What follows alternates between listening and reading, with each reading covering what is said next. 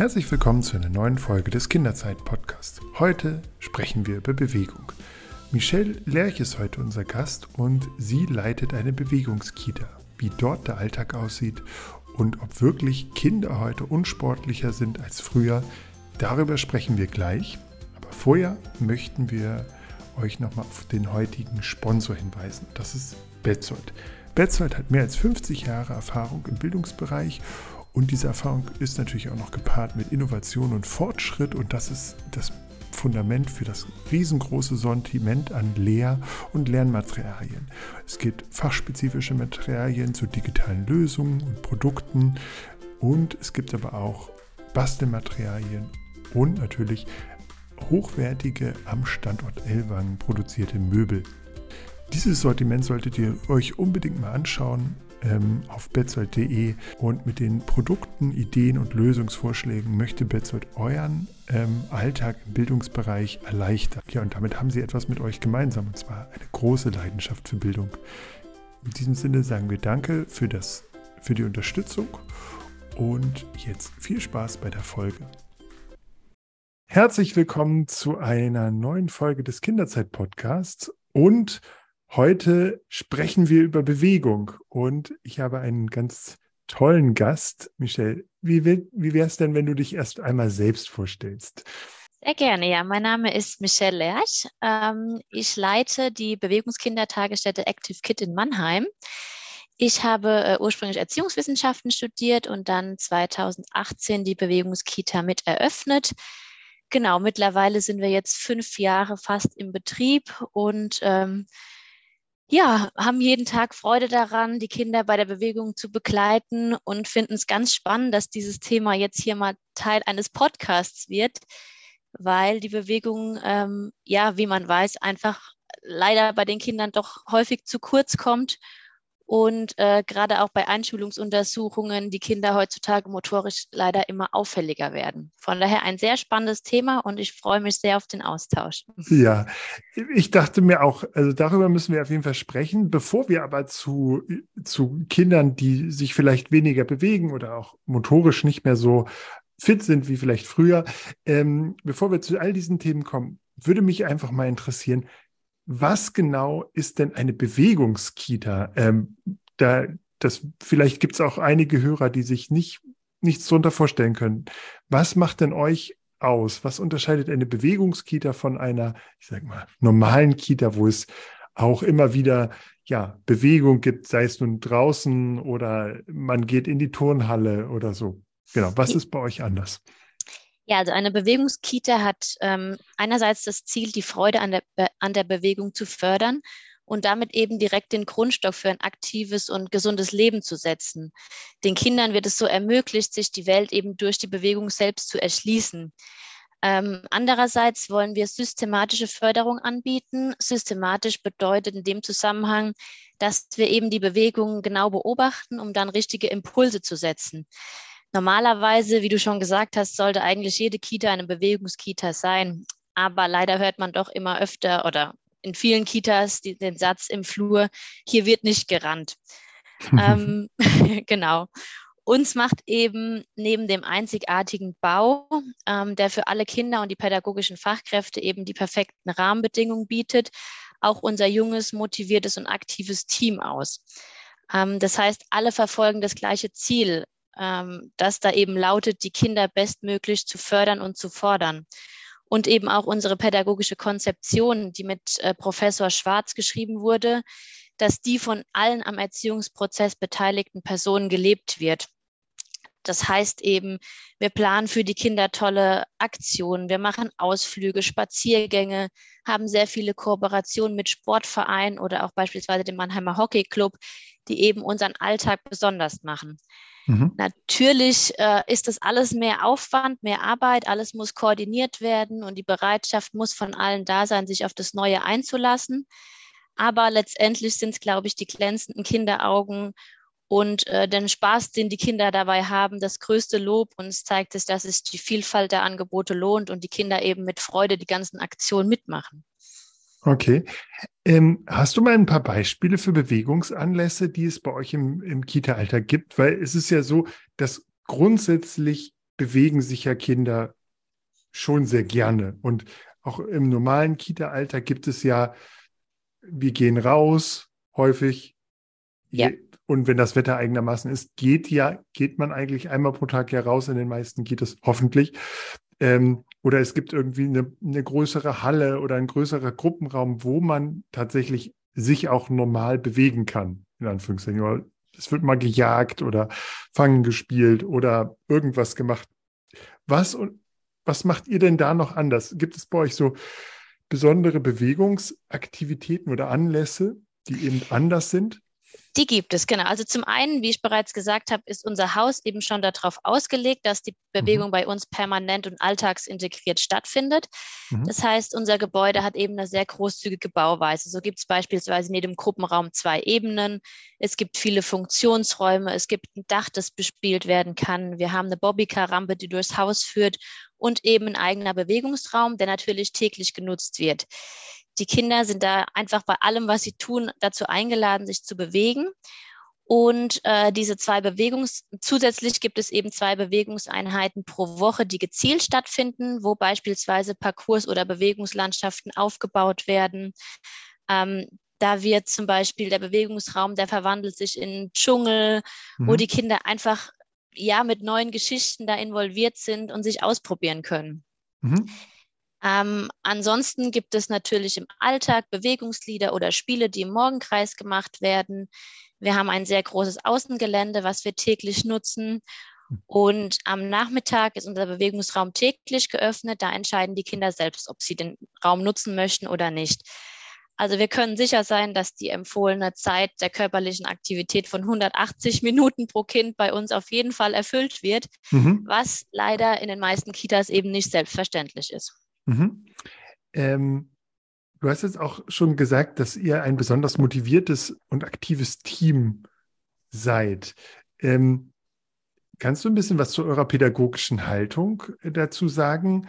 Und also bei diesen Bewegungsanlässen ist es ja auch ganz wichtig, dass die Kinder sich ausprobieren können und so.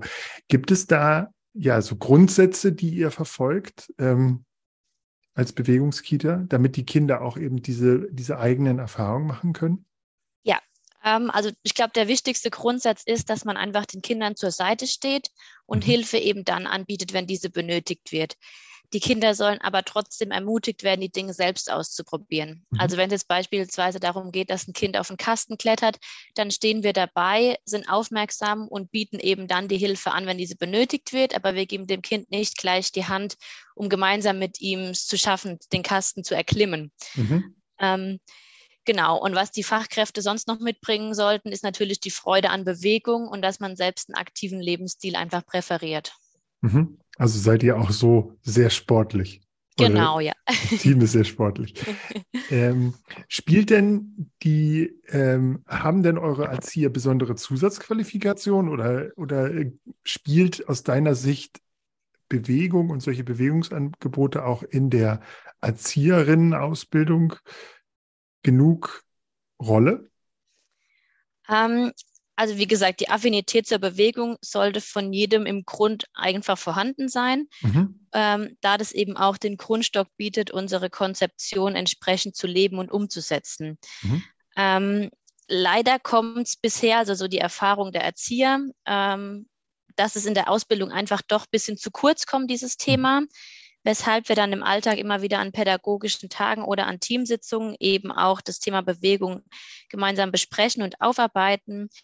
Wir nehmen an Inhouse-Fortbildungen zum Thema Bewegungsförderung teil. Da gibt es übrigens eine ganz tolle Fortbildung von der Kinderturnstiftung Baden-Württemberg. Die mhm. Fortbildung ist kostenlos ähm, und wird im Auftrag des Ministeriums für Kultus, Jugend und Sport Baden-Württemberg durchgeführt. Mhm. Hier kann man dann zum Beispiel Wahlmodule für die Fortbildung wählen, die das dann individuell auf die Kita abstimmt. Und ein ganz toller Bonus, man bekommt eine ganz große ähm, Tonne, die sich Bewegungstonne nennt, wo ganz viele verschiedene Bewegungsmaterialien mit dabei sind und eben auch ein Begleitbuch, wo man dann schon ganz tolle ähm, Ideen und Angebote bekommt, die man dann im Alltag mit den Kindern umsetzen kann. Das werden wir auf jeden Fall, den Link dazu äh, werden wir auf jeden Fall nochmal in den Shownotes zum Podcast verlinken, sodass alle Hörerinnen und Hörer sich das auch nochmal anschauen können. Ich glaube, in anderen Bundesländern gibt es so ähnliche Angebote auch. Ähm. Genau, ja, ja. Es gibt, ja. Also bei uns ist jetzt nochmal die Besonderheit, dass unsere Erzieher regelmäßige Fortbildungen auch bekommen. Ähm, die werden durch den Professor Schwarz, der Professor für frühkindliche Bewegungsdiagnostik an der PH Karlsruhe ist geleitet. Und natürlich haben die ähm, pädagogischen Fachkräfte, so wie es in allen Kitas sein sollte, die Möglichkeit, interessenbezogen dann Fortbildung auszuwählen. Und die ähm, Fortbildungsinhalte werden dann in den Teamsitzungen an alle Teammitglieder weitergegeben und vermittelt. Okay. Äh, du hattest gesagt, ihr habt auch Kooperationen mit Sportvereinen. Äh, kommen die dann zu euch in die Kita und machen mit euren Kindern sozusagen Sport oder wie muss man sich das vorstellen? Wenn jetzt zum Beispiel Hockey vorbeikommt, was, genau. was machen die dann? Ja, da gibt es dann feste Zeiten dafür. Also mhm. wir haben beispielsweise eben im Mannheimer Hockey Club die Kooperation oder mit der TG Mannheim. Ähm, da mhm. gibt es ein ähm, Konzept, was sich Pfiff nennt. Das, fordert, äh, das ist hauptsächlich für die Vorschüler ähm, gedacht, wo eben schon mal spezielle ähm, ja, Sachen geschult werden, wie zum Beispiel die Aufmerksamkeit. Da mhm. gibt es dann beispielsweise Geschichten, wo die Kinder zuhören müssen, müssen dann äh, während der Geschichten eben Aufgaben erfüllen und diese Kooperationen finden dann zu festen Zeiten in unserem Alltag statt. Also die sind fest mit eingeplant. Beispielsweise jeden Dienstag von 10 bis 11 ähm, sind dann die ausgebildeten Trainer bei uns im Haus und führen dann eben extra für die Kinder äh, ausgewählte Einheiten durch. Was macht denn diese, was machen denn diese Bewegungsangebote mit den Kindern? Was habt ihr jetzt nur topfitte Kinder? Naja, also die Kinder entdecken und erfahren ähm, eben ihre Welt und ihre Umwelt durch die Bewegung selbst. Mhm. Sie bekommen ein gutes Körpergefühl, sie lernen sich besser einzuschätzen. Und dies hat dann natürlich auch zur Folge, dass sie ein selbstsicheres Auftreten bekommen. Die unterschiedlichen Bewegungseinheiten, die wir anbieten, die zielen alle auch auf alle Entwicklungsbereiche ab, wie zum Beispiel die Kognition, äh, was ich eben bei PIF auch schon angesprochen hatte, dass eben die Aufmerksamkeit und Konzentrationsfähigkeit gefördert wird.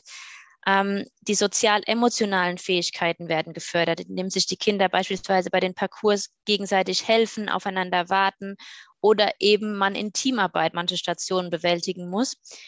Und bei allem wird natürlich auch immer die Sprache gefördert. Wir haben immer am Ende einer Einheit haben wir Erzählrunden zum Abschluss. Die Kinder tauschen sich untereinander aus. Also die Bewegungseinheiten, ja, oder generell die Bewegung im Alltag, das macht eigentlich einfach unheimlich viel mit den Kindern, dass sie sich selbst entwickeln und zu, zu kleinen Persönlichkeiten heranwachsen. Mhm. Hm, du hattest jetzt gesagt, dass ähm, bei den Schuleingangsuntersuchungen ja äh, häufiger festgestellt wird, dass die Kinder nicht mehr so motorisch so stark sind, vielleicht wie, ich sage mal, vor 20 Jahren oder so, oder dass, dass sich auch weniger bewegt wird. Stimmt das denn? A, und was sind denn die Gründe dafür? das ist gerade äh, ganz lustiger Zufall, weil wir gerade letzten Donnerstag von der äh, Stadt Mannheim ein Schreiben bekommen haben, wo sie innen drin oder wo sie wo aufgeführt wird, dass in Mannheim beinahe jedes dritte Kind bei der Einschulungsuntersuchung motorisch auffällig ist. Ähm, genau, von daher war das ganz passend, dass wir den zusammen über dieses Thema sprechen. Ja, ähm, also genau, dass die Kinder sich heute weniger bewegen, ist kein Gefühl, sondern wirklich ein belegter ähm, Kenntnisstand, der uns auch von Professor Schwarz äh, zur Verfügung gestellt wird, der uns nämlich hierbei immer unterstützt, indem er Studien etc. durchführt. Ähm, Grund des Ganzen ist natürlich ähm, dadurch, dass es, dass die Bewegungs- und Spielräume immer mehr abnehmen, zum Beispiel, dass die Städte immer mehr äh, verbaut sind. Natürlich auch die häufige digitale Mediennutzung, aber auch die zunehmende Besorgnis von Eltern, dass den Kindern beispielsweise bei riskanten Spielen oder Bewegungen etwas zustoßen könnte. Also was die Kinder vor allem mehr benötigen, ist mehr Freiraum und Freiräume und dass wir eben mehr erwachsene Bewegungsvorbilder brauchen. Hast du denn das Gefühl, dass es auch bei euch in der Kita Kinder gibt, die dann eben auch bei solchen Schuleingangsuntersuchungen als motorisch auffällig auffallen sozusagen? Oder ähm, genau, gibt es auch Kinder, die sich einfach gerne bewegen, aber eben nicht zehn Sekunden auf einem Bein stehen können oder so. Ähm, natürlich, die gibt es äh, auch, ähm, mhm. aber da können wir eben gezielt durch Impulse ähm, schon von Anfang an, sage ich mal, mitarbeiten mhm. oder dagegen arbeiten, dass okay. wir das eben fördern, unterstützen, dass wir es eigentlich äh, doch schaffen, dass ähm, bis sie in die Schule kommen, alle so fit sind, dass sie die Eingangsuntersuchungen ähm, gut bestehen können. Okay. Corona hat ja auch viel mit Sportvereinen gemacht. Also man hört immer weniger Trainer stehen zur Verfügung, Kinder haben, waren auch jetzt teilweise ein Jahr lang, zwei Jahre nicht regelmäßig beim Sport. Ähm, Schwimmkurse sind ausgefallen. Ha hast du auch das Gefühl, dass sozusagen auch da eine Lücke entstanden ist, die man erstmal wieder aufholen muss? Absolut, ja. Ich glaube, ähm, das ist auch der Grund, weshalb viele Sportvereine jetzt aktiv auf Kindertagesstätten zugehen und da nach Kooperationen fragen, mhm. weil einfach der Zugang zu den Sportstätten durch Corona eben leider vielen verwehrt geblieben ist und viele jetzt gar nicht mehr den Zugang dazu haben, weshalb die jetzt natürlich aktiv dafür werben, dass die Kinder wieder in Sportvereine kommen und da eben regelmäßig an Einheiten teilnehmen. Natürlich kann es auch ein Grund sein, dass viele Eltern jetzt beide berufstätig sind und viel arbeiten und dass da einfach auch in der Freizeit nicht mehr so die Zeit gegeben ist, am Nachmittag Sportvereine zu besuchen. Wenn wir jetzt zum Beispiel, klassisches Beispiel für Kinder ist ja sowas wie Kinderturnen oder Kinderfußball oder sowas, aber Eltern gehen mit den Kindern auf den Spielplatz. Was macht ihr denn anders ähm, als zum Beispiel so ein Kinderturnen? Was, wie, Setzt ihr andere Bewegungsimpulse? Gibt es da Unterschiede? Ja, also Kinder verbringen ja meistens oder heutzutage einfach viel mehr Zeit in der Kita mhm. und ähm, die Bewegung findet einfach tagsüber permanent und alltagsintegriert statt. Das heißt, äh, das Gebäude ist darauf ausgelegt, dass wenn die Kinder beispielsweise von A nach B möchten, dass die Bewegung einfach beiläufig schon passiert. Ähm, daher ist die Bewegung bei uns nicht auf die eine Stunde Kindertouren ausge, ähm, ausgelegt. Die gezielten Bewegungseinheiten, die es zudem gibt, die werden eben sorgfältig ausgewählt und vorbereitet. Und so sind die Kinder immer wieder motiviert, das neu auszuprobieren. Mhm. Ähm, was du angesprochen hat, hattest mit Spielplätzen. Spielplätze sind natürlich toll und sollten auf jeden Fall ergänzend dazu genutzt werden. Ähm, entscheidend ist aber auch, dass selbst in Freispielsituationen immer wieder pädagogische Inputs von uns kommen. Mhm, Denn okay. nur durch die Inputs können die Kinder eben auch ihr Freispiel wieder weiterentwickeln mhm. und dann davon profitieren. Genau, damit ein, ein Kind sich lebenslang für Sport und Bewegung begeistern kann, bedarf es ja die intrinsische Motivation. Das heißt, die Kinder sollen oder zeigen von sich aus die Freude an Bewegung und werden nicht dann in der einen Stunde Kinder äh, Touren dazu motiviert, jetzt mhm. den Parcours zu okay. schaffen. Du hattest schon gesagt, dass hm, sozusagen pädagogische Vorbilder auch wichtig sind. Äh, gebt ihr denn auch ähm, eure Impulse, das, was ihr sozusagen vorlebt den Kindern, gibt ihr auch äh, so Bewegungsimpulse an die Eltern weiter und sagt hier, das könnt ihr mal mit euren Kindern machen oder das sind Ideen, so wie man das, keine Ahnung, bei Kochkursen in der Kita auch macht, dass man sagt, okay, die Kinder haben das und das gekocht und das ist das Rezept. Wenn ihr das zu Hause ausprobieren wollt, macht das mal so. Ja, also wir haben hauptsächlich in der Corona-Zeit dann damit angefangen, den Eltern jede Woche eine kleine Ideensammlung nach Hause zu mhm. schicken, wo sie anhand von mhm. Alltagsmaterialien dann tolle Bewegungsparcours selbst erstellen konnten. Ähm, zudem haben wir damit begonnen, äh, Social Media zu nutzen um mhm. den Eltern eben täglich einen kleinen Einblick von unserem Alltag zu ermöglichen. Da werden dann beispielsweise unsere Bewegungseinheiten kurz abgefilmt. Mhm. Ähm, der, der, Morgenkreis oder der Singkreis wird, äh, werden kurze Sequenzen gefilmt. Zudem dokumentieren wir eben die Aufbauten des Bewegungsraums äh, in den Portfolios der Kinder, die mhm. die natürlich mit nach Hause nehmen können, um sich das anzuschauen. Wir leiten den Eltern Newsletter weiter oder Neuerungen, wie zum Beispiel ähm, gibt es die Key2-App ähm, der mhm. Baden-Württembergischen Kinderturnstiftung, wo die Eltern eben auch zu Hause einfach sich ein paar Übungen anschauen können. Mhm. Bewegungslieder, die wir in der Kita singen, die werden im, im Foyer ausgehängt, damit die Eltern dann den Zugang dazu haben. Und das Wichtige, glaube ich, ist auch, dass die Eltern bei uns immer dazu eingeladen sind, bei uns Zeit zu verbringen und sich unsere Arbeit anzuschauen. Ähm, wenn es jetzt Erzieher gibt, die selbst sagen, ähm, wir hätten gern mehr Bewegung in unserem Kita-Alltag und hätten gern mal mehr Impulse für ähm, Bewegungsparcours etc. oder Impulse für Bewegung draußen oder so. Hast du so Ideen, wo man das bekommen könnte?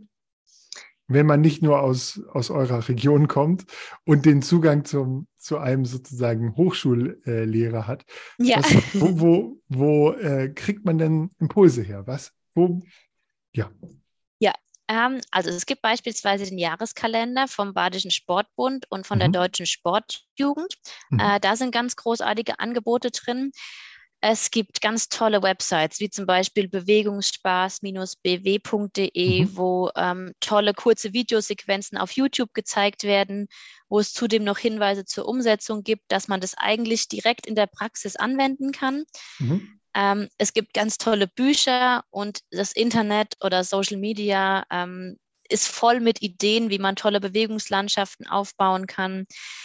Was ich jedem empfehlen würde, wenn irgendjemand mal in der Kita eine Bewegungslandschaft aufgebaut hat, das Ganze zu dokumentieren und eben da eine Ideensammlung anzulegen, weil so kann man immer wieder da reinschauen, kann dies, die Landschaften entsprechend umbauen, anpassen. Oder was wir auch ganz häufig machen, einfach mal die Kinder nach Ideen fragen weil auch da kommen ganz oft ganz tolle Ideen raus, ähm, was die Kinder sich da vorstellen, wie man das Ganze aufbauen könnte. Und genau, davon profitieren wir auch ganz oft. Wie ist es denn mit Fortbildung? Gibt es da irgendwas oder auch Kooperation mit Sportvereinen? Hast du dazu? Äh, ihr habt damit ja schon viel Erfahrung. Ähm, kann man einfach zum örtlichen Sportverein gehen und sagen, habt ihr nicht Lust, mit uns zu kooperieren? Kommt mal vorbei. Genau, also ich glaube, ähm, Fragen ist nie verkehrt. Äh, natürlich, wie du schon eingangs auch gesagt hast, ist es das Problem, dass es leider immer weniger Trainer gibt. Und äh, auch die, die die Kooperation bei uns machen, ähm, das Ganze findet meistens ehrenamtlich statt oder in Form von FSJ-Lern, die das Ganze dann durchführen.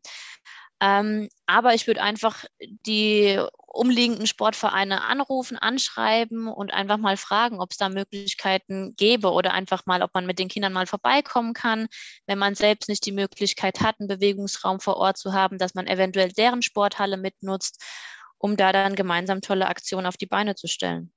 Und was habt ihr denn für Sportarten da jetzt, mit welchen Sportarten kooperiert ihr? Was hast du so Ideen, was auch äh, Eltern für Sportarten mit ihren Kindern ausprobieren kann? Was Außer ähm, jetzt vielleicht Kinderfußball oder sowas oder Turnen? Genau, also wir haben äh, dadurch, dass unser Dach ja bespielbar auch ist, haben wir ein sehr großes Ballsportfeld, Ballsportfeld auf unserem Dach. Hm, okay. Ähm, und da gibt es eben auch verschiedene, wir haben einfach kleine Fußballtore stehen, wo mhm. man ja Fußball mit den Kindern spielen kann.